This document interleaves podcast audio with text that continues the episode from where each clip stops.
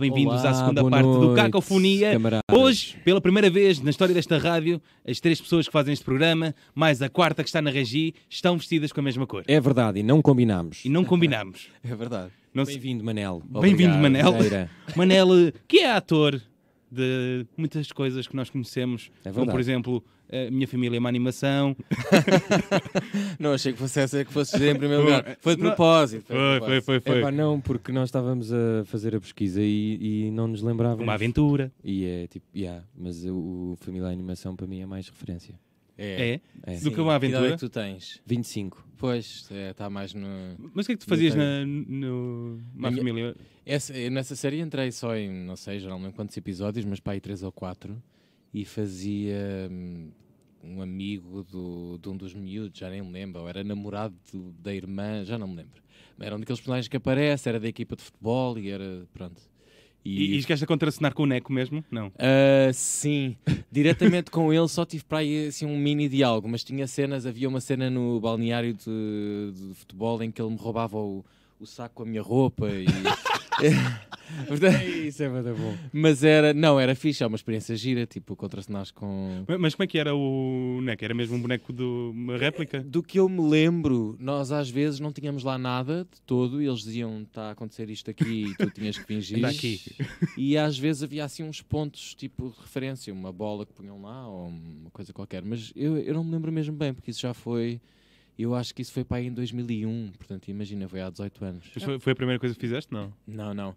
Eu fiz eh, em 97, comecei a fazer uma série que depois acho que ficou a meio, nunca chegou a ser transmitida. Aquilo foi para água abaixo, eu não me lembro porquê. Mas depois em 99 eh, estreiei-me na, na RTP a fazer uma série do, do Moita Flores que se chamava A Raia dos Medos, que era uma série sobre a Guerra Civil Espanhola Bolas. e como é que isso afetou, sobre, sobre como é que a guerra afetou as populações eh, da fronteira da Raia Alentejana. Bem, a RTP fazia. A RTP fazia, vocês não são desse tempo, mas a RTP Pois. fazia muitas séries da época sobre assuntos históricos assim fortes e nessa altura fez imensas, fez o Ballet Rose, Ah, sim, sim. sim. um, e depois eh, fez, fez esta A Raia dos Meses, depois ainda fez o Processo dos Tavros, onde eu também entrei. E depois em 2000 fiz eh, uma aventura. Tu és Que- que grande fi- fã. Que ficou para sempre. Não é? Eu, eu, acho, eu, eu acho que sou o único que foi pioneiro das séries infantis juvenis todas. Porque eu entrei, na primeira É, temporada. do- entrei na primeira temporada de uma aventura, na primeira temporada dos morangos e pronto, e ainda fiz uma perninha na, na minha família, é uma animação. Sendo que os morangos com açúcar e uma aventura. Eh, 20 anos depois continuam a ser transmitidos eh, todos Pois, os anos. no outro é. dia estive a ver no Panda Bigs, mas já não era a tua. Já. Porque o público infanto-juvenil renova-se todos os anos, não é? Não é, como, não é como uma novela que depois só pode repetir daqui a meio dos anos porque toda a gente se lembra. O público infantil é- há Sim, sempre no, renova-se miúdos novos todos os anos. Aquilo foi, foi, chegou a ser filmado uma temporada na minha escola, na Fernando A Pessoa. sério? Que- Sim. uma aventura Não ou sei se. Uma aventura. Ok. Nos Olivais. Pois, era lá, exatamente. Que é a escola, acho eu, onde era mesmo, onde as escolas eram, onde as eh, histórias foram mesmo baseadas, eh, onde, Ah, isso já não sei. onde É, as é. autoras deram, chegaram a dar aulas, penso eu. Ah, Uma das autoras já esteve neste. Pois foi. E apresentou-se. E apresentou-se. Disse: Eh, Olá, eu sou a Isabela Alçada. Ah, Ah. pois foi, exatamente. Elas são, são muito queridas as duas, também já, já estivemos no, no canal Q. Tu, tu. Ah, tu deves ter conhecido na altura, não? Eu conheci-as na altura e elas foram sempre muito simpáticas Foram elas que connosco. escolheram? Uh, sim, uh, o que nos disseram na altura foi que elas tiveram um grande peso na, na escolha do elenco todo tinham, tinham de aprovar. E, e, o, e o que sempre me disseram foi que o, o meu personagem foi um dos mais fáceis de escolher porque eu era de facto fisicamente muito parecido com o Pedro dos livros. E eu usava com de o facto. da- Eu usava de facto óculos e tenho cabelo preto, apesar dele ter o cabelo liso, eu tinha o cabelo encaracolado. acaso, não me lembro muito bem de ti numa aventura. E- e- Era, eu, era diferente, já foi há 20, faz 20 anos para o ano. 20 anos. Sim. Aí, fogo, pá, uma- peraí. Eu uma já aventura posso dizer estas quantas? coisas, terá, terá 20 anos. Exato. Uma aventura teve quanto? Ah, Quantas temporadas? teve pelo menos 3 ou 4 ou 5. Eu só fiz uma Aí, porque, bem. Porque Ok. depois no segundo ano chamaram-nos exatamente ao mesmo elenco, mas eu e o Cristóvão Campos já tínhamos outros, tínhamos outros trabalhos. Eu, eu tinha acabado de assinar um contrato com uma novela que, que era melhor para mim, porque era um contrato por muito mais tempo e pronto, e era, outra, era outro tipo de trabalho e mais bem pago também. Nós fomos muito mal pagos para fazer uma aventura, foi assim uma coisa escandalosa. Espero que os, os miúdos que foram da segunda temporada já tenham ganho um Sim. bocadinho mais. E para o que tinham de correr para fugir. Não, e realmente- nós, nós eh, foi um verão muito intenso. Nós gravávamos sete dias por semana, às vezes. Às vezes estávamos três, quatro semanas sem ter uma folga. Éramos, era uma série com cinco protagonistas absolutos, portanto, nós, nós gravávamos os cinco todos os dias, de Sim, manhã à todos juntos sempre. Era muito, muito intenso. Mas teve experiências muito giras e fiz um dos meus melhores amigos até hoje, o Cristóvão Campos, que é um ator incrível. Pois eu ia te perguntar isso, se ficaste com amizades desses tempos. Fiquei, aliás, eu tenho sorte porque eu quase todos os trabalhos que fiz até hoje fiz grandes amigos e o, o Cristóvão é mesmo um, um grande amigo meu, é uma pessoa íntima, é família para mim. E depois, ah, três anos mais tarde, entrei para os Morangos com Açúcar e grande parte desse elenco continua a fazer parte hoje em dia da- da- do meu grupo de amigos mais próximos e a Benedita Pereira é, é família, é mesmo, é mesmo uma grande amiga minha até hoje, 15 anos depois. E já te chatei um bocadinho as pessoas referirem sempre uma aventura ou é daquelas coisas que tu guardas Não, com carinho Eu e... já estou, eu agora já, já entrei na fase em que já não, já passa, já passou tanto tempo que já é um clássico e já não houve se calhar fases em que me cansava um bocado, porque é mesmo muito, muito, muito frequente. É muito raro passar-se dois ou três dias sem ouvir uma piada com uma aventura, seja no- quando conheço uma pessoa nova, um sítio onde chego para trabalhar, um sítio onde eu vá sair à noite, nas aplicações de engate, tudo. Eu recebo, eu tenho, eu tenho dezenas de print screens do Grindr com, com Nunca- trocadilhos nunca- sexuais nu- com uma aventura. Nunca pediste a ninguém, tipo, nunca um dia estavas bem mal disposto e disseste Pedro, não sei o quê, não, tipo, irritaste com alguém ou... Ah, não, isso Sim. não me lembro, mas quer dizer, mas às vezes sim, às vezes tipo, mensagens e tal, que mensagens de engate, quando dizem uma aventura, não sei o que, pá, eu às vezes respondia. Aí, tipo, bem. Se vem comigo ver uma aventura, eu assim, olha que engraçada essa, nunca ninguém se tinha lembrado. Tipo, pá, não, não vai, tipo, não dá tudo nenhuma. Porquê, porquê que eles te referem a uma aventura e não te referem os morangos? Não, mas também referem muitos Ou a série da Moita Flores? É que era. Não, esse, esse tipo de coisas não, porque as pessoas têm. Eh, é mais difícil lembrarem-se. Às vezes acontece quando são pessoas no verão, às vezes eh, acontece encontrar imigrantes, por exemplo, que só vêm cá no verão, e os Ok. imigrantes têm mais tendência a lembrar-se de, de outro tipo de coisas, de telenovelas e séries que eu fiz há uma data de anos que eu já não lembrava que tinha feito. Eh, e, que eu não- e que eu fico surpreendido, não estou à espera. Ai, eu, gost- eu vi-o na Senhora das Águas, eu na Senhora das Águas, mas foi há, também há quase, não sei, 17 anos ou 18. Mas, eh, mas sim, hoje em dia já, não, já é quase um, um clássico a cena do- de uma aventura e dos morangos. é tipo Mas tu deixa, da- agora falando do presente, tu deixaste um bocado a televisão ou não? Sim, olha, aconteceu mais. ou- Quer dizer, sim, aconteceu mais ou menos naturalmente, mas eh, eu houve uma altura, eu fiz várias coisas de seguida, novelas e séries, e Uhum. depois de repente fiquei sem trabalho. Assim, há, que há, não sei, há 10 anos. Como um um ator mais. normal. Sim, e acontece, são fases. Fiquei sem trabalho na, na televisão e há males que vêm por bem, porque eu tinha tentado entrar para o conservatório quando tinha 18 anos, não consegui porque fui fazer as provas assim em cima do joelho, porque estava a gravar uma aventura e, e não consegui entrar. E depois, pronto, depois durante uns anos não voltei a tentar, lá está, porque estava sempre a trabalhar. Uhum. E aos 25 estava completamente sem trabalho e como ainda estava a morar em casa da minha mãe, eu pensei, vou, vou, vou candidatar-me Foi a tua carta de condução. E entrei, sim, Exato. foi, foi. Fui eu que paguei o curso com o meu dinheirinho, com o meu trabalho, aproveitando o facto de ainda estar a viver em casa da minha Uhum. mãe, portanto, como não tinha que pagar renda nem nada, o meu dinheiro foi todo canalizado para isso e, e fiz o curso todo seguido. Tirei a licenciatura toda em três anos, que é uma coisa que nem toda a gente consegue, porque o, o conservatório é bastante intensivo e às, vezes, estou pessoas, lixado. e às vezes tu tens que ir trabalhar. pessoas que- Às que vezes tens que ir entraram. trabalhar, porque, ou porque apareceu uma oportunidade boa, ou porque tens que pagar umas contas. E, ou e há porque- muita gente nesse registro lá. Uh, sim, olha, por acaso, do- o- na altura em que eu lá andei, o meu ano, a minha turma era das turmas em que menos gente parou. Ou seja, nós começámos, éramos ok. muitos, éramos uma turma muito grande e só um ou dois é que por motivos de trabalho saíram. Nós mantivemos quase todos até ao fim e fizemos quase todos o curso sem deixar cadeiras para trás e tal. Portanto, foi fixe porque ficámos muito unidos até ao fim. Porque Uhum. às vezes há turmas que se desintegram um bocadinho. E eu fiz o curso todo em três anos e depois disso, como é na- natural, como estive lá três anos enfiado e, e a lidar mais com teatro e a conhecer pessoas de teatro, tenho trabalhado mais em teatro desde então. Fiz uma participação à outra em coisas de televisão. Hei de, hei de voltar e, tô- e eu- os meus agentes até estão investidos nisso e tal, mas depois outras experiências meteram-se pelo meio também, como a experiência do Canal Q, que é uma coisa diferente, que eu nunca tinha feito. E de- de Como é que está a ser? Agora só é que podes, está a ser? Está a ser não podes dizer o que quiseres que eu- ninguém está a ver. Não, Não, o Nuno Artur Silva já deve estar a dormir. mas- sim, sim. Eh, eu, não, olha, foi uma coisa que a mim e ao Hugo Van der Dink, que já aqui esteve com Já aqui esteve, sim. Uh, caiu-nos um bocado no colo. Uh, não sei se foi a Susana Romana, se foi- não sei se é que alguém se lembrou de nos propor como dupla uh, para o Super Swing, que é um formato que, que existe no canal Q, que eu acho que é um formato incrível, que basicamente experimenta apresentadores e criadores de conteúdos, não é?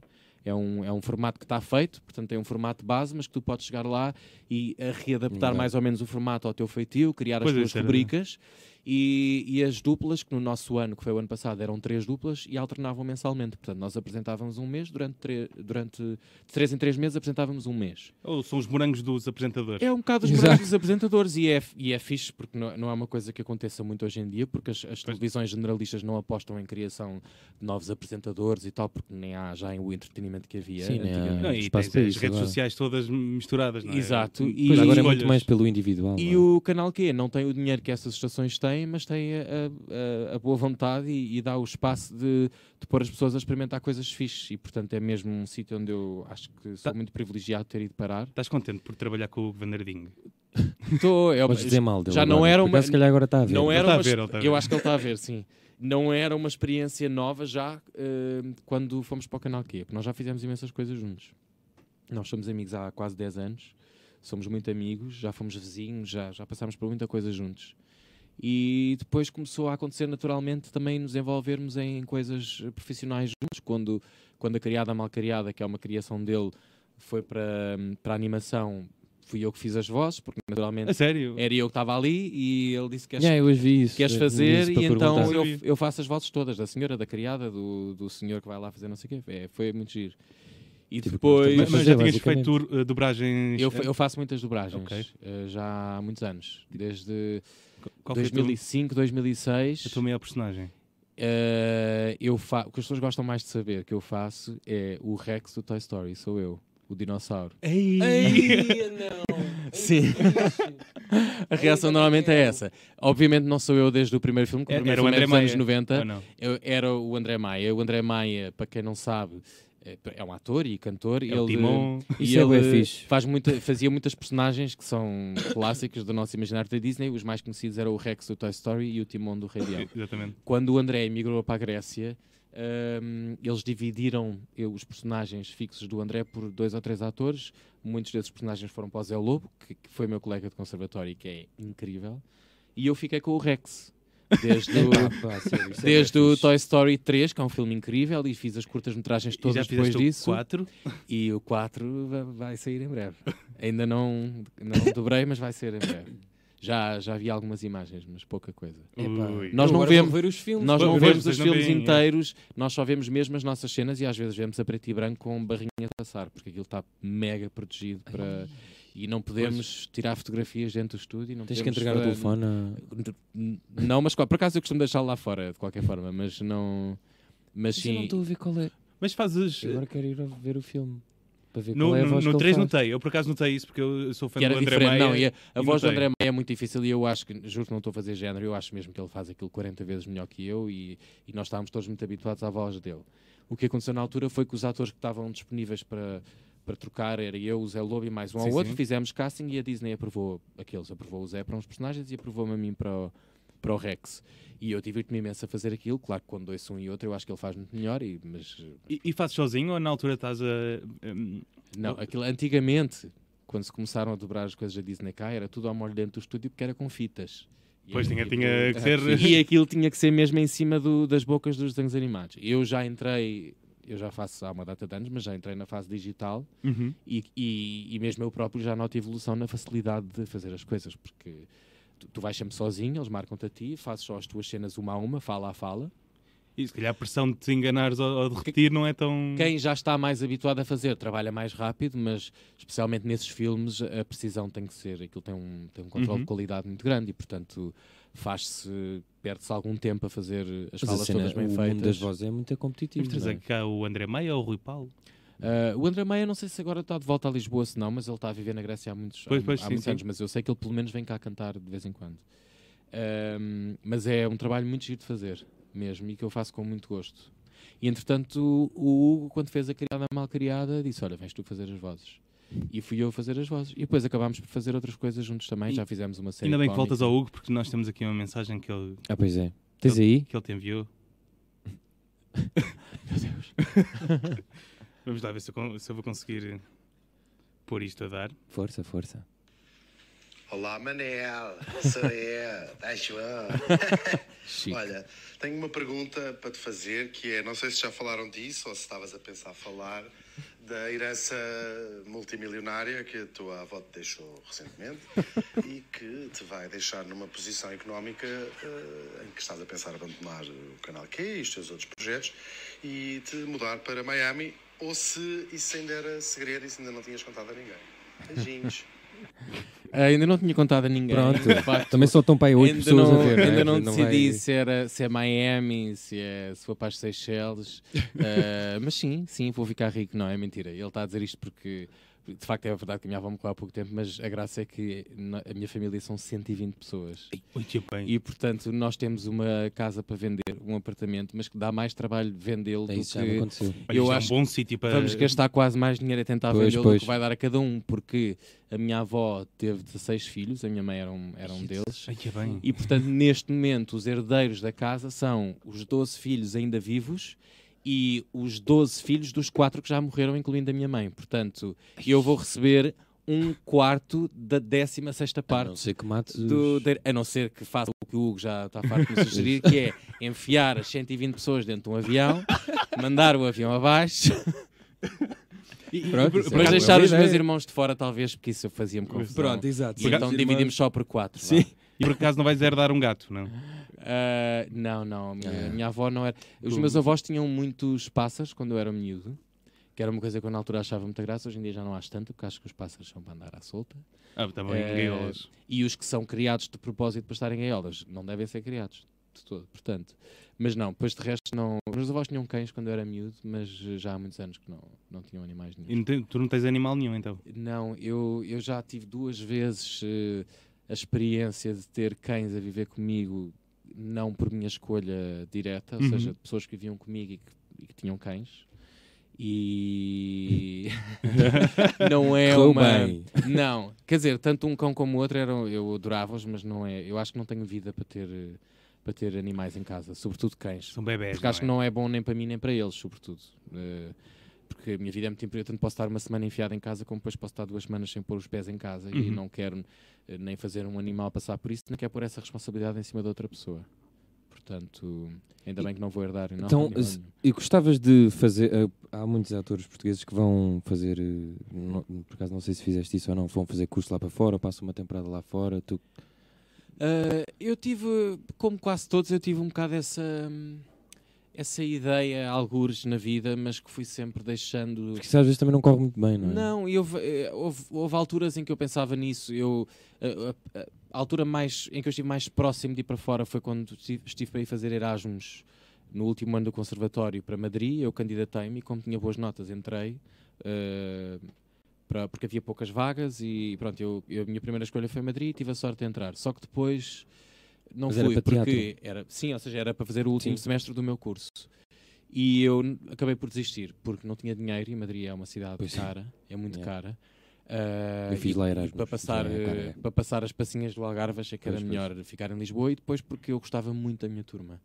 E, o- e a minha única possibilidade era fazer Erasmus no último semestre e eu achei que queria fazer o meu projeto final de curso com os meus colegas que tinham sido os meus colegas de- Sim. de curso e não, não me arrependo nada dessa decisão porque eu adorei o meu projeto final que foi, foi com o Pedro Penin no Teatro Nacional Art e, Attack. e sim Gosto de lembrar por isso. mas- esse clássico.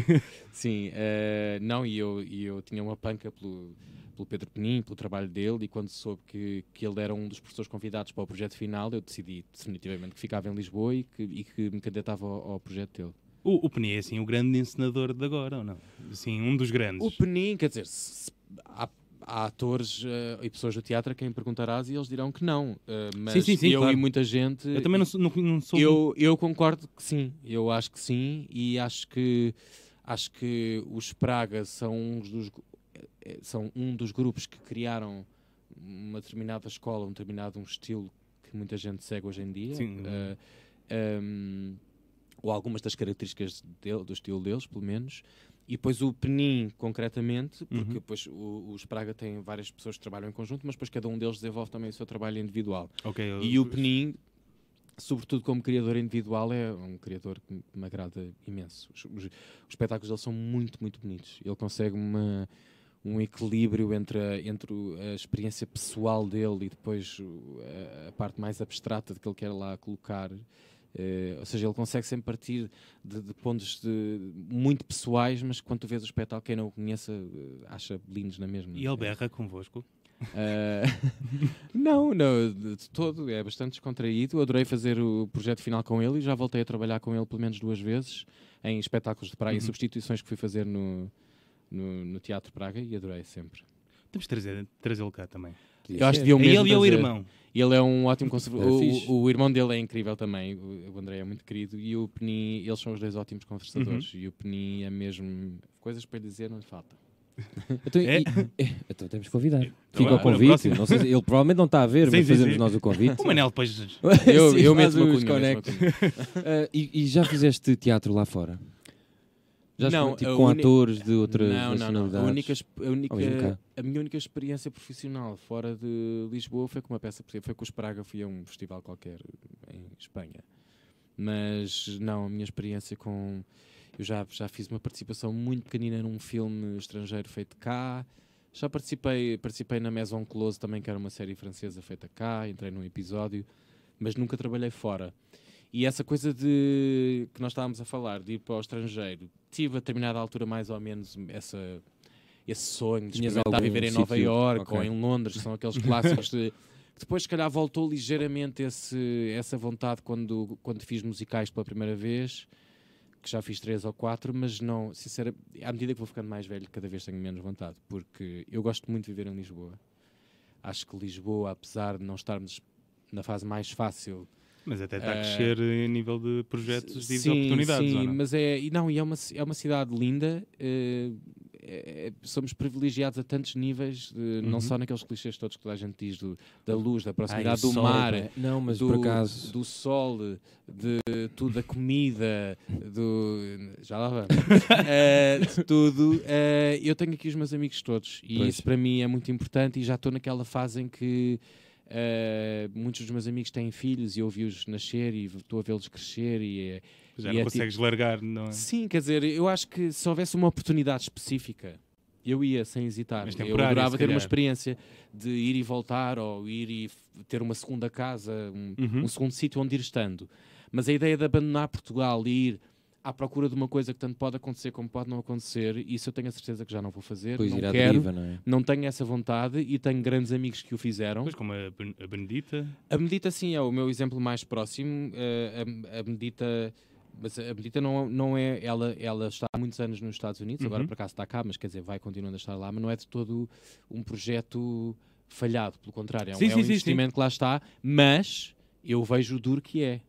É muito duro. Tu, tu, e quanto mais tu trabalhas e mais alto vais subindo na, na qualidade de diretores de casting a quais tens acesso, etc., é, é bom, mas mais frustrante depois também se torna as coisas que não vão acontecendo. Ela já, já tem feito coisas muito fixes, entrou na série Versailles, não sei se vocês Sim, sim, viram. sim. e Eu é não, não vi a série, mas. incrível vi, e, mas e ela é sim, mesmo uma atriz do caraças e, as, e coisas boas só vão continuar a acontecer para ela e este trabalho todo vai, vai it will pay off. O mal de ir para o estrangeiro, se calhar, são os castings, porque há, há- há muito mais gente. Há Não, é mais gente. duro, mas é assim, é, realmente as coisas estão a ficar muito mais globalizadas e eu tenho a certeza absoluta que daqui a dois, três, quatro anos eh, essa coisa de teres que ir para o outro lado do mundo, claro que vai sempre Sim, ser sim, sim. preciso, imagina, se tu quiseres eh, ter uma carreira em Hollywood, se calhar vais ter que investir em ir para lá e vais ter que investir imenso dinheiro e tal. Mas é um facto que não só os Estados Unidos, mas Inglaterra, Alema- Alemanha, França, Espanha já começam a fazer castings realmente universais. Eh, há pessoas, de, há atores de agências portuguesas a gravar self-tapes para, para o Game of Thrones e para, para Pois, e agora tens coisas- as plataformas de streaming e isso tens as plataformas, plataformas de, é? de streaming e às vezes eh, eles próprios não querem que tu vás lá. Às vezes querem, Pois. tipo, eu, pá, eu quero ver um ator português m- e dizem às agências, manda-me aí 4 ou 5. E as agências dinamizam e, e hoje em dia até já ajudam elas próprias a que tu Uhum. graves eh, as self-tapes com alguma qualidade. Ah, bom gravar E- contigo? Sim, algumas agências fazem isso. A minha agência é super eh, prestável Ah, isso é nisso. fixe. E portanto as coisas Olha, estão pá, é cada vez Não, Yeah. as coisas estão eu- verdadeiramente cada vez mais globalizadas. porque te- web- eh, quando vês, vais tipo casting Game of Thrones no YouTube, aquilo é tudo mal filmado. Pois. não? Eu já vi bué castings no YouTube. já foi há vezes. algum tempo. Claro que Sim, depois com a experiência pois. vais aprendendo a fazer. tinha Eu, um dou, eu dou imensa contracena à medita no, nas self-tapes que ela faz para fora e está, é com certeza que ela faz muito melhor agora do que fazia Pois. há 8 ou 9 anos. Já, já tiveste um casting mau, daquele casting clássico? Já tive muitos castings maus, mas eu, eu adoro fazer. Quando os castings são bem feitos, eu gosto muito de fazer. É mesmo uma experiência fixe. Sobretudo porque em, em Portugal, em Lisboa, que é onde eu moro, praticamente não há. E não há porque o nosso mercado é pequeno, obviamente, Uhum. mas não há porque há uma preguiça enorme de, de investir em. A sério, não há? Não, não há. O que é, que Ah, é um bom casting? Por um bom também casting é- pouco esse mundo. Uh, para já, uh, eu Ter falo a dois níveis, não só no tipo de casting que se faz, mas no- na quantidade de oportunidades que há. Ou Ok. seja, a, mei- a esmagadora maioria dos realizadores que fazem cinema frequentemente em com alguma regularidade em Portugal, que não são muitos, não fazem audições para os filmes deles. Já têm os seus atores. E eu não estou a dizer que eles tenham todos a obrigação de fazer. Claro que se eu fosse realizador e eu tivesse aquele meu ator fetiche, eu tenho o direito de Claro, trabalhar claro, com claro, aquele ator sim. fetiche, whatever. É chato, mas É, azar, olha. pronto, azar. Mas também é verdade que às vezes há, há realizadores que até empregam atores que eles não conheciam, mas que não se deram ao trabalho de fazer grandes audições e que na verdade não é assim tão caro fazer um casting e não custa assim tanto fazer um casting bem feito. E, às e o que é que é um casting bem feito? Não, Pois. não é tu chegares lá e teres um trailer para, estares à espera ou teres um mega catering, não é isso. É um casting em que te dão o texto com no mínimo um ou dois dias de antecedência Tens e lá alguém para contracena. e que tens lá alguém que te receba e que não é que te, apa- que te apaparique, não é isso. Nem eu, nem acho que a maior parte digo dos atores precisem de Sim, ser pois. levados ao colo. É tu saberes que aqueles 5 ou 10 minutos que lá estás, que se calhar não é preciso mais, mas que as pessoas estão de facto com interesse em que tu faças um bom casting. E isso nem sempre acontece, o que é uma estupidez, porque os grandes produtor- produtores nos Estados Unidos e em Inglaterra é do interesse deles que tu faças um casting do Uhum. caraças, caraças, porque eles têm essa cultura de, de descobrir estrelas, de criar uma estrela. Tipo, Pois, vou- vou eu descobri este Pois. gajo e nós tiramos daqui uma interpretação do caraças e vamos apresentar este gajo ao mundo. Mesmo Pois, os agentes essa foco, cena. yeah. Com todos os cliente. problemas que eles, É claro como que jogadores de futebol, não é? nessas grandes indústrias também há imensos eh, estereótipos Sim. e claro que sim. E, e também há pessoas que são escolhidas pelo- pela aparência, embora, sim. Mas há uma cultura de descobrir estrelas e, de- e de, e de pôr as pessoas a fazer de facto um bom casting. E isso cá, infelizmente, não sempre acontece. Eu já entrei em castings aqui que eram para trabalhos bons e que de repente eu saio cá para fora dois minutos depois e nem me apercebo do que fiz, nem me lembro se disse as falas bem. todas porque, porque a pessoa que, estava que me estava a receber estava com uma câmera na mão a falar para o lado e Pois. diz vai, e nem a ação disse, e disse vai, e faz e tu Eu- nem Eu, percebes. por Essa acaso, nem a ti que fiz um, um casting enquanto realizador da curta e foi a pior coisa que eu já fiz. Senti-me mesmo mal de fazer aquilo. Como é que isso foi? Hã? Como é que isso foi? Epá, é, é, por acaso até estava lá um ator conhecido do- dos rapazes nos a cantar, não, sei não, não me lembro do nome, já foi há muito tempo. Ah, mas lembro das pessoas sentarem-se e eu tinha para aí 15 anos ou assim, e dar indicações estava a ser muito estranho para mim. Então ficava awkward, eles ficavam awkward e eu só queria sair dali. Não, é da preciso história. ter. Queres ver é mais alguém? jeito. Não, tá. Eu trabalhei quase dois anos na, na NBP Casting com o Paulo Ferreira, que era e penso que ainda é o diretor do- dos castings lá. Portanto, fazíamos castings para as novelas todas da TVI. É, a antiga plural, não é? E eu, eh, sim, eh, não, agora é que se chama plural. Depois foi era NBP, depois foi. Exato. Sim, sim, sim. Uh, depois passou a ser Fialmar e agora é plural. E eu, a minha função era, eu não dirigia nada, mas a minha função era dar contracena às Uhum. pessoas uh, que lá iam. E, e, de facto é uma, é uma coisa que tu vai, vais aprendendo a perceber. E eu, eu, ao fim de uns tempos, eu às vezes, a maior parte das vezes, eu já adivinhava assim que a pessoa entrava, se a pessoa estava nervosa, se não estava. Ei, mas isso Eh, é fixe. Pois, se é preciso, se é? preciso ser um bocadinho mais de calma, ou se pelo contrário a pessoa precisava que os picassássemos mais. Foi uma experiência super interessante. Depois, ao fim de dois anos, desisti de fazer aquilo porque às tantas eu já era o manel dos castings, já era, tipo, que já era a minha função. Fogo. Mas, vou ver se tem... Queres água? Acho que já estou bem. Não precisas de água? Ah, não, obrigado. Ahm, e pronto, mas foi uma experiência fixe. Mas de facto, tu ias a um, a um casting e como há tão poucos, e às vezes também temos tão pouco trabalho, ias a um casting em que és bem recebido e tens um texto giro para fazer e tens uma pessoa que está contigo divertida a dar-te indicações E e, às vezes lá. é uma experiência divertida. Pode mesmo ser uma experiência fixe. Mas não achas que essa, aquilo que estavas a dizer da cultura das estrelas nos Uhum. Estados Unidos, se calhar cá está mais nas novelas? Ah, é? Sim, mas mesmo Começavam assim nos isso está morangos, muito por exemplo, mas é, Houve é uma- pequenina, é muito Houve pequenina. uma altura em que nos morangos eles faziam castings grandes todos os anos Uhum. e portanto havia essa coisa, vamos descobrir pessoas e tal, eh, que, que a determinado momento até era um bocadinho desproporcional à, pois à quantidade de, de pessoas que o mercado a seguir podia absorver, portanto todos os anos, ou não três só é os que- atores mas até alguns técnicos, porque de repente havia imensa produção, mas depois essas pessoas saíam dos morangos e dessas Uhum. coisas e, e, de facto e o mercado depois não conseguia absorver essas pessoas todas. Ahm, mas agora não há mesmo isso, porque tu vês a maior parte das novelas e Pois eles Isso começam aí, não é? Nas novelas. E por acaso, Sim, agora não há nenhum morangos para. Pois, e depois é, uma pessoa que faça muita televisão, ahm, se tu não começas a dinamizar um bocadinho o tipo de depois de outras coisas que fazes e te, e te habituas a isso, estás um bocado tramado, porque por mais que as estações gostem de ti, tu não vais durante 20 anos seguidos fazer novelas todos os anos. E tu não tens de pagar contas. selvagem. E não, e é, eu acho que eu gosto muito de fazer televisão. E não estou a dizer que as pessoas não devem fazer só televisão. Estou a falar por mim. Eu não gostaria de, de fazer só telenovelas, e eu adoro fazer telenovelas, Uhum. atenção, não estou mesmo a dizer mal. Gosto e acho que mesmo quando é minimamente bem feito, acho que é um trabalho super divertido de fazer. Não tenho preconceito nenhum contra O teu último telenovelas, nem contra. SIC? Não. Ah, já não me lembro. Eu este ano tive participações muito pequeninas em duas novelas da SIC, na Alma e Coração e nas Vidas Opostas. A última que eu fiz no elenco fixo foi uma novela chamada Água de Mar, da RTP aí há 4 ou 5 anos, Aí, que está a repetir agora à hora do almoço, se não me engano. Eu fazia de professor de, de música. Ah, mas acho que eu não gostaria de, de fazer televisão continuamente durante anos seguidos sem fazer mais nada, porque eu acho que o teu corpo adormece todo e, e, depois, há- e, acho, que, e acho que é fácil perder um bocado a noção do que é o mundo real. Uhum. Uma vez tive discuss- uma discussão no, no Café Estádio, que, que já está fechado, ali no Mirador de São Pedro, com um senhor que dizia que os atores de novela eram vendidos. Insistir. Porque- Eh, isto porque estava lá o Vitor Norte, não me lembro o Vitor Norte, era um ator de teatro. E ele viu na, na- na novela e ficou: Este aqui, pronto, já, já se vendeu. Bom, Já mesmo, está perdido. Mesmo que tivéssemos em. Mesmo que considerássemos que a novela era um produto tenebroso e que era de alguma forma vergonhoso fazer telenovela, nunca poderíamos julgar um ator por se ter vendido porque as pessoas simplesmente têm que pagar as contas. Pois. E não Sim, Foi- há. Meu argumento. E não há, em Portugal, há meia dúzia de pessoas, literalmente, contam-se pelos dedos de uma mão, eh, os atores e apresentadores que ganhem suficiente para poderem fazer um Uhum. projeto e depois estarem dois anos a olhar para o ar. São mesmo, contam-se pelos dedos de uma mão essas pessoas. Portanto, a maior parte das pessoas tem que ir fazendo os trabalhos que podem fazer.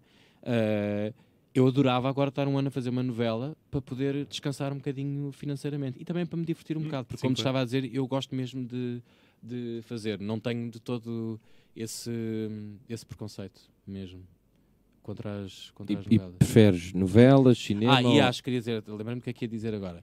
Eh, há também atores que têm esse discurso e não faltam para aí eh, exemplos de atores que há 10 anos diziam estes nossos colegas que fazem televisão são os vendidos. Mas com essa voz, não é? Sim, são os vendidos. Tudo porque- dramático. porque o teatro é que é, e ela dizia que era do teatro e agora está a fazer novela e não sei o quê, e depois vais ver dois anos depois e estes atores estão a fazer novela. E alguns Ah. deles, claro, e como é óbvio, ou, se- ou porque se calhar descobriram que afinal gostavam, Pois. ou porque o dinheiro lhes dava jeito, ou porque, e, e tudo isso é legítimo. E- tipo, não, não... E atores que vão para reality shows. Ah, Também pois surgiu- é. Também surgiu esse. Eh, Não são assim muitos. Sim, também acho Cá? que não são assim muito, não conheço muitos. Só me lembro do Vitor Norte, na verdade. Vitor Norte estava. Então, Norte aparece muito na tua vida. Já Sim, sim, sim, sim, o. Vitor, Vitor Norte é o maior, também já trabalhei com ele. ele Monsanto, é, grande filme. é, É o Monsanto, era. e é um ator interessante, eu acho. Participaste em algum telefilme da SIC, daquela vaga. Não, adorava ter entrado no. Que isso Acho é mais não, ou Não menos- quero mentir. Eu participei eh, num ou dois telefilmes que eles chamavam telefilmes Exato. da TVI, Todos mas, os domingos. mas que não se comparam com esses telefilmes da SIC. eh, até tinham uma qualidade bastante Sim, sim, sim, considerável, tipo, para, para o que se fazia na altura, e eram, quer dizer, eram, via-se que aquilo era feito com pés e cabeça, e era mesmo um conceito de telefilmes. Depois, mais recentemente, a TVI há meia dúzia de anos também fez assim uma Ah. coisa que eles chamavam telefilmes, mas no fundo eram, eram episódios soltos de Que novela. casos da era, vida, não? era tipo casos da vida, estás a ver? Ah, Mas já era, sei, já sei. era para pôr os atores da casa a trabalhar e para, para fazer um bocado render. Para E eu nesses, nesses entrei em, em dois ou três, pelo menos. sim. Mas não E escrever uma nem me novela? lembro. É lá, pois. Escrever, Tipo, uma- escrever, o guionismo. Eu e o Hugo às vezes falamos eh, sobre isso, que adorávamos escrever uma novela. O Hugo, sobretudo, já tem imensas ideias para, Hum. para escrever novelas, mas, mas é de- com, o- com o tempo e com o dinheiro que há cá, escrever novelas é de loucos. É de loucos e por- porque eles, Uma eles- série, Então vá. uma série. Uma curta. um anúncio. Eu não, eu não tenho muito. Quer dizer, eu às vezes acho que tenho uma outra ideia gira, mas eu não tenho mesmo essa cena de, de escrever. Gostas mais já alguém que chegue porque com, a- com a ideia? Sim, não, eu acho mesmo que não é o meu talento. Ou seja, eu acho que pode acontecer uma vez por outra eu ter uma ideia fixe que se calhar Uhum. até conseguiria concretizar mais ou menos, mas eu acho mesmo que não é esse o meu talento. E, e não tenho sequer confiança, mesmo, mesmo no canal Q, eh, que nós temos que criar os nossos conteúdos Sim, e tal, quando a coisa é, ou seja, quando é pensar nos conceitos ou pensar do que é que eu quero falar nesta entrevista ou que rubricas é que vamos. Eu adoro esse trabalho de, de Uhum. criar os conceitos. Agora, quando eu de repente me vejo na situação de ter que escrever um sketch, por exemplo, na comédia, ainda me mete mais jeito. Aquilo ter que graça, ter que ter graça, eu fico super inseguro e acho que aquilo não tem graça nenhuma. E acho que não é esse o meu, o meu talento. Então tens medo da comédia. Eu tenho, um, te- tenho esta relação. eh, ou seja, acho que quando há um. Quando há um não, quando tem alguém, dirigir, alguém a dirigir-me que eu sei que sabe fazer comédia e, ou quando temos um texto giro, Uhum. eu gosto imenso de me atirar e fazer e acho que sei, sei safar uma data de situações com graça, Uhum.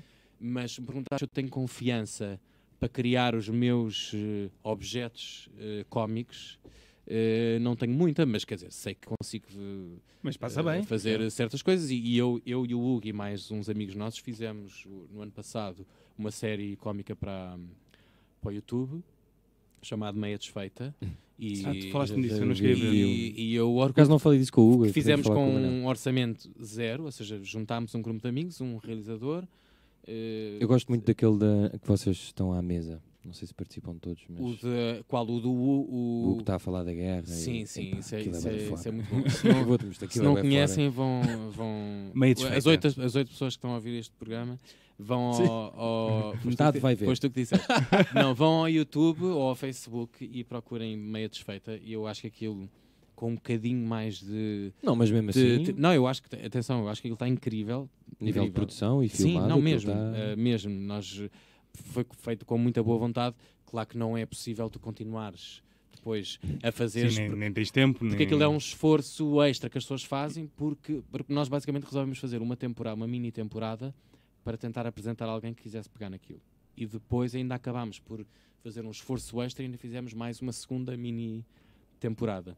Olha, Na verdade, o que nós fizemos foi um episódio piloto, que é uma coisa que cá não se faz muito, mas resolvemos fazer um episódio piloto, uh, pai, com 10 minutos, ou 13 ou 14 minutos, já não me lembro, e depois acabámos por resolver dividir aquilo em pequenos episódios e pôr na internet. E aquilo até teve um sucesso mediano na altura, só que depois tu tens que alimentar estas coisas com frequência, Pois senão não, não o morte. algoritmo deixa de mostrar às pessoas. Nós ainda fizemos mais uma segunda mini temporada, acho que está com uma qualidade incrível. Eu acho que aquilo tem muita graça, apesar de achar que há ali coisas que são um humor que é um bocado nosso e às vezes é difícil. Não, mas não isso é tiveres- fixe, porque como Não, são é sketches, é, ótimo. muito difícil sketches hoje em dia e eu gostei porque aquilo era um bocado fora e É claro que é, muito- pois é, é difícil eh, quando não tens uma produção regular Pois. e começares logo a perceber quais é que são os aspectos do teu humor, daquele teu humor com Uhum. os teus amigos E para onde é que vai? e que Como é que funciona? vai resultar e em que nichos é que vai pegar, Pois, quem é pois. que vai achar graça àquilo. Eh, tivemos a experiência de ter pessoas a dizer adoro este, personagem, adoro o teu vendedor de imobiliária, adoro, mas não chegámos a perceber. E tinham a ver com vocês, convosco? Não. Sim, isso, olha, tal como muitas das piadas que o Hugo escreve e que usa nas páginas dele e, na- Uhum. e nas criações dele, eh, essas eh, piadas, de, esses, os, os pontos de partida para, para os sketches dessa série eram quase tudo coisas que nos surgiam em bebedeiras ou em saídas à noite ou quando estamos, então. Sim, ou quando estamos no disparate e depois dizemos sempre escreve, escreve, escreve, porque depois claro, no dia a seguir não nos lembramos nada. E, ou porque, pá, uma estupidez, estamos no bar e alguém diz vou-me embora, mas diz de uma forma engraçada e de repente não se vai nada embora porque ficámos meia hora a brincar com a maneira como ela disse vou embora e de repente há um sketch escrito. E o que aconteceu foi quando decidimos que íamos para a frente com a meia desfeita, Uh, fomos, o Hugo basicamente foi ao telefone dele ou ao computador e viu a lista toda dos disparates que tínhamos dito no último ano. E olha, isto, isto é mais graça que aquilo. E fizemos uma lista de bora escrever sketches para estes cinco personagens. Isso é um bom sistema, por acaso. Não Sim. é? E, e foi assim, ou seja, basicamente nós tínhamos um- uma base de dados de- dos nossos, das nossas conversas estúpidas em O jantares. flashback do ano anterior. Que é uma coisa mesmo útil de fazer, porque mesmo que nós conheçamos o nosso humor, aquilo que é o nosso humor recorrente, a verdade é que as ideias específicas, vou, tu achas sempre, eu vou-me sempre lembrar desta piada Pois, que disse sim, agora. Sim, isso acontece-me bastante. E a verdade é que uma semana depois mesmo. já não te lembras. E nós passa, passa, passa a vida a acontecer-nos de "Pá, que era aquela piada que nós fizemos no outro dia no Purex, que era tão... e depois tu outros dias não sei o quê, e, depois... não, e não, nunca mais nos vamos lembrar. E então escrever, e o, o Hugo é que tem o mérito nisso, porque quase sempre que ele diz para eu escrever, eu não escrevo. E ele acaba sempre a escrever. E ele, ele, é, ele é muito desorganizado em algumas coisas, mas é muito metódico noutras. E isso é incrível, porque ele guarda tudo, registra tudo, põe fotografias com datas e com locais e com Bem, palavra-chave e escreve tudo aquilo que nós Tem uma, dizemos, tem ele tipo escreve. uma parede só com. Ah, sim. Não, isto hoje em dia é tudo digital. Ele tem tudo no. uma parede digital, um ecrã gigante. um ecrã, ele faz um assim, iPad é tudo gigante. touch, ele faz assim com os dedos. Minority Report, mas Yeah, eh, Sim, vai buscar, incrível. ah, Mostra-me as piadas de dia. E tal, e vem e faz. Tipo NCSI.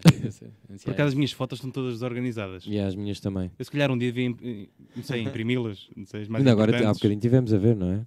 Ah, sim, sim, essas não eram, Pois, essas eram só fotos tristes. filtros não, de Eu caras acho não. que agora vai começar a ficar na moda outra vez imprimir-se fotografias. Já há muitas casas que estão... E eu, eu, eu fui a uma festa de anos de uma grande amiga minha no outro dia e ela tinha comprado 20 máquinas daquelas descartáveis, Uhum. pôs em cima de uma mesa e nós todos ao longo da festa podíamos ir lá e tirávamos Ah, mas as é uma fotografias cena são que queríamos. mas ainda são caras. Ela, ela caga dinheiro. mas, eh, ela pode. Se fosse eu tinha comprado uma, vá. E, Eh, bem dividido. e- E, bem digital. dividido. Não, e ainda cobrava, fazia uma vaquinha. e ela agora vai pô-las a revelar e vai buscá-las daqui a uns dias e portanto vamos ter. Pois, é ela vai ter fixe. fotografias impressas, que provavelmente também vão estar num suporte digital qualquer, Uhum. mas vamos ter aquelas fotografias. Pois é, eles agora dão-te sempre o digital e dão-te o físico. É fixe. Pronto, e acho que sim, acho que perdemos um bocado o hábito de. de- Tiramos tantas fotografias a tudo. Nada. Tens Tava- uma surpresa tava- debaixo não, da não, mesa. aqui mano. Quem é que vai sair daí? É o. Não, estava aqui em direto à minha mala, desculpem.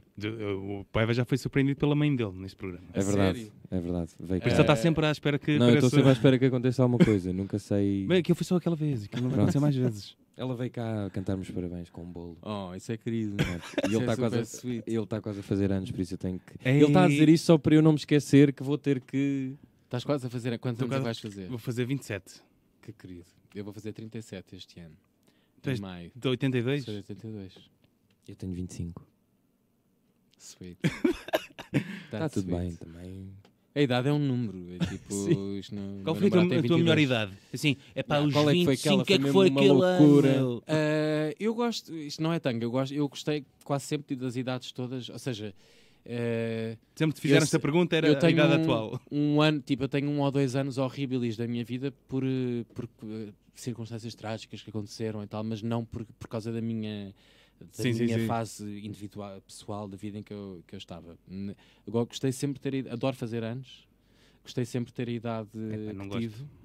E, Não percebo eh, pessoas que não gostam de fazer anos. E eu, eu gosto mesmo muito e adoro, adoro festejar. Fazes mesmo Pois. uma grande festa? Faço, normalmente, Isso é que faz principalmente sentido. quando calha, mai, quando calha perto do fim de semana, então faço sempre. Fez, O dia é teu. eh, normalmente eu combino num sítio eh, para sair à noite, digo a toda a gente: vou estar ali hoje e quem quer aparece Ah, e as vamos pessoas sempre- fazem isso. Isso é uma bela sempre- Eu estratégia. fiz isso ano passado, Isso é mas fixe. não apareceu é muita gente. Pois, às vezes pode Mas eu tinha, eu tinha o privilégio, tinha e tenho, eu trabalhei muitos anos à noite num bar incrível no bairro Alto chamado Purex, Conheço bem. que é o, é o Cheers de Lisboa, é um Uhum. bar que para quem costuma lá ir é super familiar. E eu trabalhei lá uma data de anos, portanto, não só nos anos em que trabalhei lá, mas nos anos seguintes, e aquilo é uma casa para mim, portanto, eu tenho à vontade para, para combinar toda a gente a aparecer lá e, portanto, estamos mesmo super à vontade. E mesmo Uhum. que não apareça muita gente, aquilo, no fundo, eu conheço toda a gente. Eu, eu gosto mais do Purex quando não está lá muita gente, por acaso. Não, quando está muita, muita, muita, muita gente, aquilo torna-se numa caverna Sim, sim, sim. muito quente. Mas, eh, mas não, fiz, tenho feito lá sempre as minhas festas e tem sido, às vezes até junto com as minhas irmãs, porque elas fazem anos no dia a seguir a mim. Elas O são gêmeas. Isso trouxe problemas na E- infância ou não? Não, nenhuns. Eu adorei. Elas foram. Desculpa, eu não vos estou a facilitar nada a vida, não há dramas nenhum. Pois Eu- é, és mas eu- bem resolvido. Oh, Ah, Manel, eu É que achava que isto tu... para te explicar que sempre que as pessoas vêm cá, isto é quase um consultório. E, Ah, e olha, por acaso é um bocado parecido agora com o vosso programa, mas eh, não está a resultar contigo. Não, não estou. Não, olha, eu, eu quando tinha. A minha mãe entrou em trabalho de parto no meu jantar de 10 anos. Se calhar se elas tivessem nascido mesmo nessa noite tinha sido chato. Mas como só nasceram às 5 da manhã ou 4, 5 acho eu, já fazem anos. já fazem anos no dia a seguir. E então acabaram por ser um grande presente para mim. Foram mesmo, Manel? Foram mesmo. De certeza? certeza absoluta. Tenho certeza, irmãs, Manel? Ah, sim, são incríveis e são. Qual é que gostas mais? não, eu não, eu não tenho uma preferida, mas tenho uma afilhada. Eu e os meus irmãos, eu e o meu irmão somos cada um padrinho de uma delas. Ah, isso é fixe. E sim, é, é sweet. Eu sou padrinho da, da. E agora não me lembrava quem é que era padrinho. De quem, Eu sou Manel? padrinho, eu sou padrinho da. Ana e o meu irmão é padrinho da, da Constança.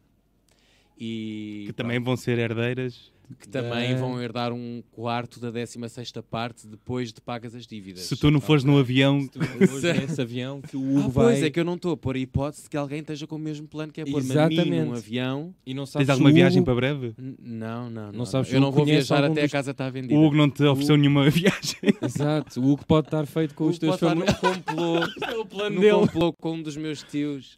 Isso era incrível. Ai, ai. Não, acho que não. Nada disso vai acontecer. Ah, estamos eh, quase a chegar. Ah, estamos.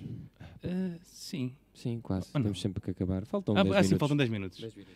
Ahm, 10 minutos dá para muita coisa. É verdade. Eu agora estou habituado a, a gerir o tempo. E não, uma coisa que ainda estamos a aprender, eu e o Hugo, com, o nosso, com os nossos programas. no- como, é, como é que está a ser essa experiência? Sendo mais agora profissional? Assim, uma pergunta mais. Está a, ser, tá a ser muito fixe. Eh, Gostas das pessoas do se- canal? Gosto muito do canal que é um. é Mas não podes gostar de todos é de forma super- igual. Não, não gosto todos de forma igual. Quem é que não gostas? Também ainda não, também ainda não conheço toda a gente de forma igual. é verdade. Mas, mas não, gosto muito de todos. O meu preferido é o João Miranda, o nosso assistente de realização. Eh, eu e o Hugo temos um fraquinho por ele, não escondemos. não escondemos, nunca escondemos desde o primeiro dia.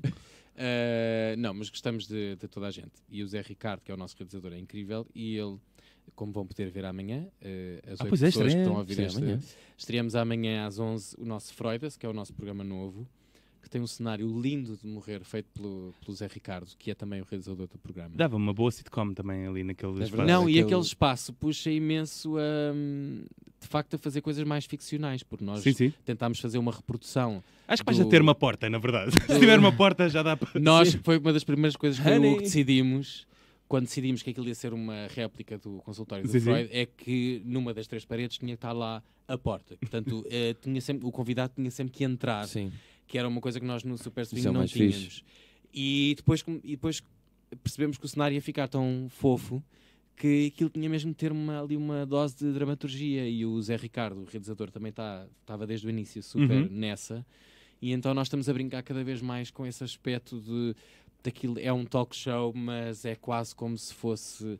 Brincamos um bocadinho como se aquilo tivesse uma linha dramatúrgica e o cenário parece mesmo um cenário à antiga, de Quem- novela. Quem é que já tiveram lá, se puderes dizer? Posso dizer que o programa de estreia da manhã tem a Joana Amaral Dias, eh, Ui, que é um, agora ótimo, um canal do YouTube. é um ótimo ponto de partida. Ela também era. eh, Ela, psicóloga, ela não é imensa coisa e ela é psicóloga e o pai dela é um dos nomes maiores da psicanálise cá. E como nós eh, baseámos o nosso consultório na- no, No- consultório do Dr. Freud, eh, daí o programa chamar-se Freudas, achámos que ela era a convidada ideal para partir, para além dela depois ter as outras facetas todas de ex-política, comentadora política. ehm, que- e pronto, e então ela é uma ótima, foi uma ótima convidada, não percam amanhã. E depois também já tivemos a Ana Bola.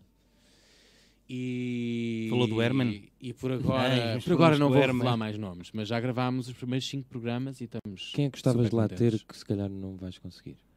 Olha, nós adorávamos que Sentar fosse lá, na- no consultório. Adorávamos que fosse lá Alexandre Lencastras, acho que isso é uma convidada Ui, ótima. no divã com Alexandre Lencastre. Ah, Pois. sim, era sim porque nós levamos, de facto, eh, nós não temos o convidado no, no divã o tempo todo, porque às tantas. era Sim, era estranho. mas, mas no final do programa levamos sempre o convidado ao divã para nos falar assim com, uma, com a luz um bocadinho mais baixa, Uhum. com um ambiente mais confortável, só com, com as chamas da lareira, porque sim, temos uma lareira. E, hum, Real? O hotel e- sabe disso. Claro que é real. Não, e então levamos sempre o convidado ao divã para nos falar um bocadinho dos seus sonhos e das coisas que, o, que os apoquentam. E, e os convidados estão mesmo a falar a sério ou, ou estão a brincar com, convosco? Ah, Normalmente sim, quer quer dizer, não posso pôr as mãos no fogo de que eles estão a dizer a verdade. Toda a tanga. Ainda não. Sim, é, é difícil as pessoas abrirem-se logo assim imenso, tipo. quando equipa também. Um Sim, bocado como na pornografia também, não? é um bocadinho, sim. Mas. eh, Não, mas até agora os nossos convidados, que já gravámos cinco, foram todos incríveis. E o que é que gostavas que acontecesse? Ou seja, do que é que gostavas de retirar do programa? Ou o que é que gostavas que acontecesse com o programa? Hum, eu e o Hugo, eu sinto que só, só agora é que nós nos estamos a perceber mesmo do que é que, do que, é que pode ser realmente isto de ser entrevistador. Porque nós, o programa tem, obviamente, uma componente de humor, Uhum. uh, tem sempre uma intro assim mais apalhaçada e depois uh, eu tenho um segmento à parte que é a sala de espera, onde faço uma personagem que é a recepcionista do consultório. Uh, que puxa um bocadinho mais ao humor e mesmo na conversa gos- gostamos que seja uma conversa descontraída e que tenha alguns toques de humor mas também gostamos muito de estar a descobrir esta coisa do que é ser um entrevistador a Uhum. falar de coisas sérias e essa coisa de gerir o tempo com alguém e gerir eh, o que é que queremos tirar Sim. daquela pessoa. E eu acho que isso é uma coisa que demora imenso tempo a aprender e esse processo está a ser muito giro para nós os dois, até porque nós somos muito diferentes. Eh, completamos um bocado no- nos nossos estilos, eh, às vezes também nos irritamos um bocado com o outro por sermos tão diferentes. Isso Porque acontece eu, em duplas eu normalmente. preparo-me de, de determinada maneira, ele não se prepara. não, estou a brincar. Preparamos de maneiras diferentes. O Hugo vai mais com uma coisa na cabeça de quer falar deste e daquele tema. É? E eu sou Uhum. mais de ir ver exatamente o que é que aquela pessoa já fez, não sei o quê, para onde é que eu posso levar a conversa e É tal. um pouco como, como nós. É, exato. são, são métodos Eu sou tu diferentes. e o Chico é o, o Ding. Mas é uma grande aprendizagem e eu até estou contente de estar a ter essa aprendizagem a meias com outra pessoa, porque acho que ainda é mais desafiante mais e obriga-te ainda mais a estar sempre Imagina que estava um programa tipo para o Pedro de uma Aventura, tipo como deram à Luciana Abreu, o Lucy. que era o, o Pedro. o Pedro. Eu adorava, eu adorava ter um, um, assim, um programa infantil. Não estou a brincar, não adorava nada. Não sei o que é estou a dizer isto. Eu por acaso gostava. Se- não sei. Ana Malhou, acho que vai Só, voltar só para dizer com que o João Miranda agora. aderiu agora ao programa. Olá, João. Ana Malhou vai voltar? Eu li uma notícia no outro dia de que o Buereré, Buereré vai voltar. Sim. Produzido pelo Ediberto Lima, na mesma. E, e é com ela. com ela, com sim, ela mesmo. Com a Ana Malhou. Como será? Que é um- Não sei. Será que vai dar à noite? Eu sou, Com bolinha? Eu sou grande fã da Ana Malhou. Já tive o privilégio de trabalhar com ela. No, no quê? Eu convidei, eu quando trabalhava no Purex, eu e um grupo de amigos meus de, que trabalhavam todos lá, criámos umas festas que se chamavam Soft Porn and Sexy Beats. Ah, sim, já sei. E depois, a certa altura, aquilo teve um sucesso tão grande nós devemos levar as festas para fora do, do, Uhum. do Purex e começar a fazer assim umas festas em sítios um bocadinho maiores. E fizemos um festão no Teatro do Bairro, ah, com os DMA a tocar e com o António Almada Guerra, e convidámos a Ana Malhou para ela fazer um mini concerto. Achámos que ela ia dizer que não, e Claro. que ia pedir uma fortuna, pediu, mas depois nós Pagámos? pagámos. Não, E, e a festa fez. não, nós dissemos-lhe, oh, Ana, mas nós somos, eu acho que não percebeste bem, nós somos uns miúdos, tipo, o preço que vamos cobrar por bilheteira é este, que era tipo mínimo. Eh, percebemos perfeitamente que se não quiseres vir por Uhum. este valor que temos, que não era de todo o que estavas a... E ela lá percebeu qual era a nossa onda e, e eu sei que ela já tinha recebido convites do género e que não tinha aceitado, mas ela, ela engraçou connosco e com a nossa onda e com o tipo de pessoas que lá ela deu aquele ter. só de. Não, e ela disse: está bem, então eu diminuo aqui a escala da coisa, ou seja, não vou levar quatro bailarinas e fogo de E artifício e, e tudo. Não, e foi ela e um DJ. E ainda nos fez o favor, porque nós contratámos tipo, é um concerto com instrumental gravado e ela canta sempre ao vivo. Uou. Sempre na televisão, às vezes eles têm que fazer playbacks porque não há condições, Sim, mas sim, sim. ela canta sempre ao vivo, com músicos ao vivo sempre, guitarristas, baixistas, baterista, tudo. Bem. Mas como não- nós não tínhamos dinheiro para isso, ela disse: então vou só com o DJ, canto ao vivo na mesma, mas levo só o DJ. Mas depois, à última hora, trouxe o baterista também, trouxe-nos esse brinde para aquilo ter um feeling mais live. Depois mesmo foi- a acabar trouxe a E foi uma noite e- incrível. Havia imensos problemas técnicos na sala que nós tínhamos contratado, que nos deu um rider técnico que não existia, era tudo uma tanga. E eu achei que ela ia chegar lá e ia dizer: não faço, porque aquilo estava tudo a falhar. E ela foi incrível, resolveu os problemas todos. Às tantas era ela a consolar-me a minha, pôr uma mão no ombro e dizer: vai-se fazer, Manel, calma, vai-se fazer. ela foi incrível, das pessoas mais fixas com quem eu já trabalhei. Então tem que vir cá também. Aqui, eh, a mãe do Paiva eh, tem uma pergunta para ti, que é se gostaste do bolo da festa de anos do canal Q. Adorei, ainda hoje estávamos todos a comentar eh, que o bolo. O Hugo hoje fartou-se de dizer outra vez que o bolo estava mesmo bom. E eu não sou de, de bolos. Quando eu olhei, vi aquelas Pois bolos era, o Manel e nem queria comer muito, mas não, e o Zé queres? E disse, não, não, já comi muitos doces Mas eu hoje, fiz não quero. queres? Ele disse, queres? E eu depois fui lá repetir a socapa e ainda fui lá tirar mais um bocado. Repetiste? Repeti. Tu também, ó lambão. Não, repeti. Ah, não. Não. Olha, eu repeti. Porquê? Quem é que não comeu? Porque eu comi. Não, comemos. sobrou, Ainda sobrou, hoje estava lá um bocadinho. sobrou a palavra. eh, Anal, sim. Onde é que foi mesmo? Pois foi. Foi sem querer, mano. Mas já, mas já desapareceu. Já, já, o bolo já. Ah, Manel, temos, eh, faltam-nos 3 minutos para acabar. Queria-te pedir uma sugestão. De roupa, um passeio, um filme. Reparaste nesta deixa? Para o pai? Roupa, ele correu logo atrás do Uma microfone. sugestão de roupa. Bem, nós hoje estamos todos no mesmo tom. Isto Sim, está a dar agora aqui já um- não, não sugiras esta incrível. cor. Sugestão. Olha, eu, eh, agora que falaste em roupa, a minha, uma das minhas grandes resoluções dá, já dá uns anos para cá, mas sobretudo do ano passado para cá, é passar a vestir o menos possível de fast fashion e passar o mais possível a aderir a slow fashion, porque quanto mais nós aderimos, mais o mercado vai ter que bombar e, portanto, ou seja, usar roupa vintage, roupa em segunda mão. Há- há- Humana há e imensos tempos- Sim, é bom. A humana não tenho nada contra, mas é, é a que eu frequento menos. lojas. Sim, sim. Uh, mas uh, desde Outra Face da Lua, que é uma loja enorme, é a minha preferida e tem imensa oferta de, de roupa em segunda mão e roupa vintage. Incrível. E às vezes, porque claro que também tem peças caras, Uhum. mas tens, tu compras camisas, como esta camisa, uma camisa de seda que às vezes custa o mesmo ou menos do que uma camisa nova nas Uhum. H&M's e Zaras, que ao fim de três lavagens estão estragadas. E que foram feitas uh, com pessoas a trabalhar no, Pois, Chupa, é, Zara. no Bangladesh e não sei o quê.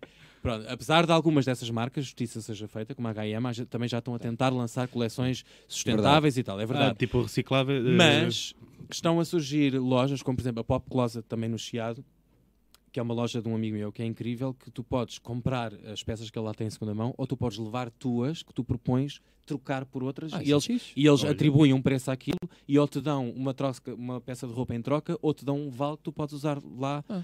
Portanto, quanto mais é nós que se chama? começarmos... eh, Pop Closet, no Chiado, na- no Sacramento. E, e é incrível e nós temos de facto que co- começar... Nem sempre é possível, eu sei. Isto não é... Não, Uhum. nem não estou a defender aqui um virtuosismo. é uma questão de irmos tentando. Às vezes também me acontece ainda hoje em dia ter que tenho que comprar um básico qualquer que não tenho para levar para não sei onde. Vou, se tiver que ir, vou à H&M e compro. Mas quanto mais nós pudermos evitar este consumo estúpido de roupa, de peças que, que- que às vezes nem são assim tão baratas e que ao fim de três lavagens estragaram e que vão poluir, que é uma das maiores fontes de poluição, é a produção Sim, de roupa. logo. Portanto, temos mesmo todos que começar a pensar a sério nisto.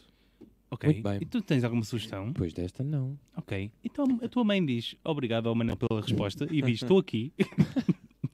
Manel, muito obrigado. Vemos no, no canal. Obrigado, Foi um gosto. Beba. Obrigado, Vemo-nos Francisco. eh, no canal também. Por isso, Obrigado. e a vocês ouvintes, vemos no próximo Cacofonia, Adeus, meus queridos. segunda-feira. Às 10. Qual é o convidado?